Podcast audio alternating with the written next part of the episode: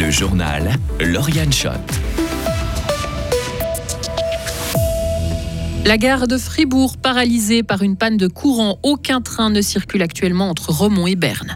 Une découverte scientifique pour mieux diagnostiquer le Covid long et ainsi mieux le soigner. Et puis Alexis Monet a dompté la Streif à Kitzbühel. Le Fribourgeois a terminé 20e dans l'une des descentes les plus exigeantes de la semaine. De courant à la gare de Fribourg. Aucun train ne circule actuellement entre Romont et Berne dans les deux sens. Un train est à l'origine de cette panne. Les CFF sont sur place pour tenter de rétablir le courant. Des bus de remplacement sont en train d'être mis en place. La perturbation devrait durer au moins jusqu'à 18h30 et le porte-parole que nous avons contacté conseille à la population de consulter le site des CFF. La population de Cottens pourrait augmenter d'une centaine d'habitants car un nouveau quartier avec des immeubles et des commerces pourrait voir le jour à l'entrée du village sur la gauche quand on vient depuis Fribourg. Il pourrait aussi y avoir une banque, des parkings souterrains. Ce projet est publié aujourd'hui dans la feuille officielle. Une huitantaine d'habitants du village ont participé à la séance d'information organisée mardi passé autour de ce projet. Quatre communes de la Gruyère rejoignent Mobule, l'association de l'agglomération bulloise. Gruyère, Bro, Écharlens et Marsens qui rejoignent Bulle, le paquier Morlon, Ria et Voidance qui avait constitué l'association en 2007. Mobule compte donc désormais neuf membres, ce qui l'a fait passer de 31 000 à 40 000 habitants. Le canton de Fribourg décerne deux bourses de mobilité à des artistes fribourgeois, Nicolas Brodard, photographe, et Manon Mullener, pianiste et compositrice. Le premier va séjourner durant trois mois dans les Alpes suisses pour explorer le lien entre la représentation symbolique des montagnes et les effets réels de leur existence. Quant à la deuxième lauréate, elle passera quatre mois à New York pour créer un concert sur la base de récits de vie. Deux associations reçoivent le prix du travail social attribué par le canton de Fribourg. D'abord, Espace Famille à Bulle, qui organise entre autres des activités pour les enfants non scolarisés et leurs parents. L'association reçoit 10 000 francs et le même montant sera versé à l'association Espace Temps pour son projet Les Charrettes. Il a permis de proposer des animations itinérantes gratuites à Fribourg. Et ce n'est pas tout. Bénévolat Fribourg-Freiburg a reçu un prix spécial de 5 000 francs pour son travail d'accompagnement des bénévoles dans le canton. Le Covid long se retrouve dans le sang des patients malades. Des chercheurs zurichois ont découvert la présence de certaines protéines, une découverte qui pourrait servir à mieux diagnostiquer la maladie.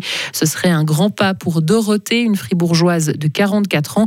Elle souffre du Covid long depuis près de 4 ans qui se caractérise par une forte fatigue, des problèmes de concentration qui l'ont obligée à réduire son taux de travail. Je pense que ce diagnostic est hyper important pour avoir une reconnaissance officielle au niveau euh, à notre niveau personnel à nous, pour les médecins, et aussi euh, une reconnaissance auprès des assurances sociales.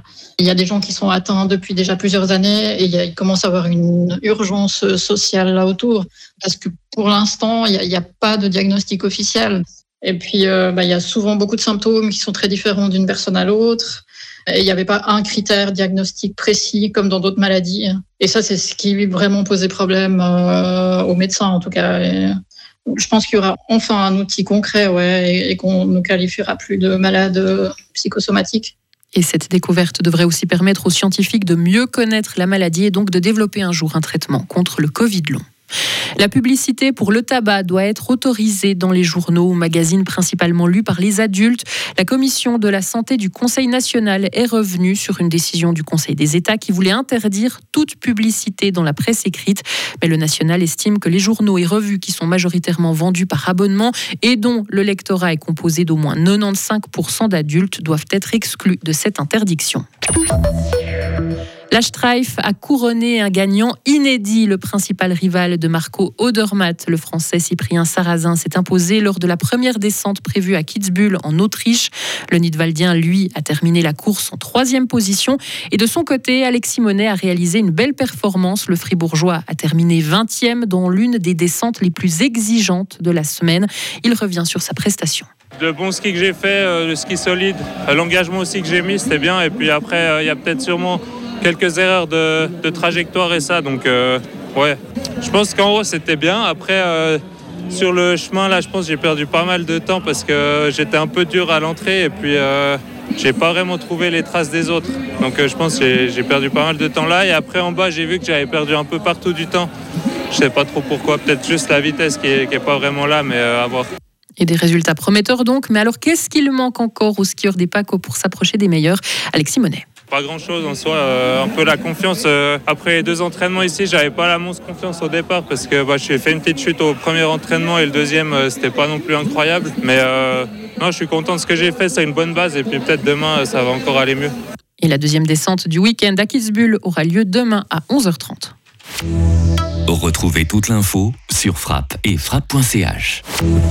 La météo avec le garage carrosserie Georges Beauvais à Agrolais et la Ford Fiesta qui vous procure un plaisir de conduite absolu. Le temps du week-end samedi, c'est de la grisaille entre le Jura et les Préalpes. Sinon, plutôt une belle journée avec des températures comprises entre moins 7 et 1 degré à Fribourg, moins 4 à 0 Lausanne, moins 2 à 2 degrés euh, sur Genève et en Valais entre moins 9 et 1 degré. Concernant la journée de dimanche, le ciel reste voilé avec un être doux et un temps variable pour la suite. Dimanche, il fera entre moins 1 et 6 degrés sur le